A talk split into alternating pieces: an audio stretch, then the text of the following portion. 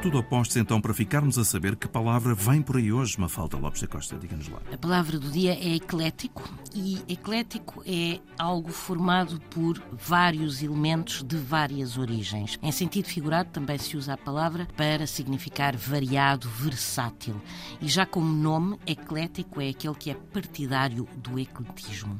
Eclético vem de ecléticos, do grego, que significa seletivo e é literalmente aquele que escolhe, de escolher, colher, formado por ec, fora, mais legain, que significa reunir, escolher. E refira-se que inicialmente ecléticos eram um grupo de filósofos, os ecléticos, que escolhiam doutrinas de várias e diferentes sistemas, no fundo que juntavam várias e diferentes teorias e de, obviamente, origens diferentes. Eram os ecléticos. Esta e outras palavras do dia no RTP Play, edição de Mafalda Lopes da Costa.